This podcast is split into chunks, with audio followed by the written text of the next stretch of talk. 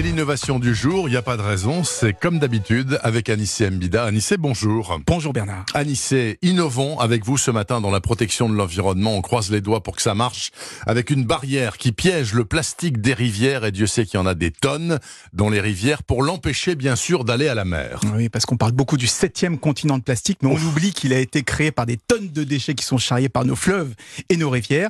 Donc trois chercheuses néerlandaises ont décidé d'attaquer le problème à sa source en créant des barrages qui bloquent le plastique et qui le redirigent vers des sortes de poubelles qui sont placées sur la rive. Mais si on bloque le plastique, on va aussi du coup euh, bloquer euh, les poissons et les bateaux. Ça semble logique, non? Eh ben non, justement, et c'est là que c'est très malin parce qu'elles ont créé des barrières de bulles. En fait, ça fonctionne un peu comme un jacuzzi. Ouais. Donc on place un tuyau percé au fond de l'eau, on souffle de l'air dedans et ça crée un rideau de bulles qui va du fond de la rivière jusqu'à la surface. Donc les bateaux, les poissons peuvent très bien passer.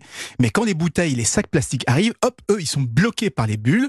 Et ensuite, bah, ce rideau, euh, cette barrière de jacuzzi, comme elle est placée un peu en diagonale de la rivière, eh bien les déchets vont glisser le long de cette barrière, doucement vers la berge, où ils sont récupérés, incinérés. Donc je pense que c'est une assez belle idée. Et j'aime beaucoup son nom puisqu'elle s'appelle la grande muraille de bulles de Great Bubble Barrier. Ah, donc j'imagine que c'est des anglo-saxons qui ont inventé ce truc-là. C'est encore un projet ou elles sont déjà installées, opérationnelles quelque part, ces barrières? Alors ça commence. La première a été installée sur la rivière, sur une rivière aux Pays-Bas qui s'appelle Leijsel. Je ne sais pas si je le prononce bien, mais l'idéal ce serait évidemment de l'installer euh, sur des, les- des fleuves comme le Mekong, le Yangtze-Kiang, le Nil ou le Niger, puisque ce sont les quatre fleuves qui charrient le plus Ou de le plastique. Gange, qui ou le est un Gange. égout à l'air Bah oui. à l'air libre. Bah oui, parce qu'il y a une étude allemande qui dit que 90% du plastique qu'il y a dans les océans viennent de seulement 10 rivières dans le monde sur les 400 000 qui existent de aujourd'hui. dix fleuves énormes qui charrient Ouais. toutes ces saloperies qu'on produit toute la journée et qui finissent à l'océan.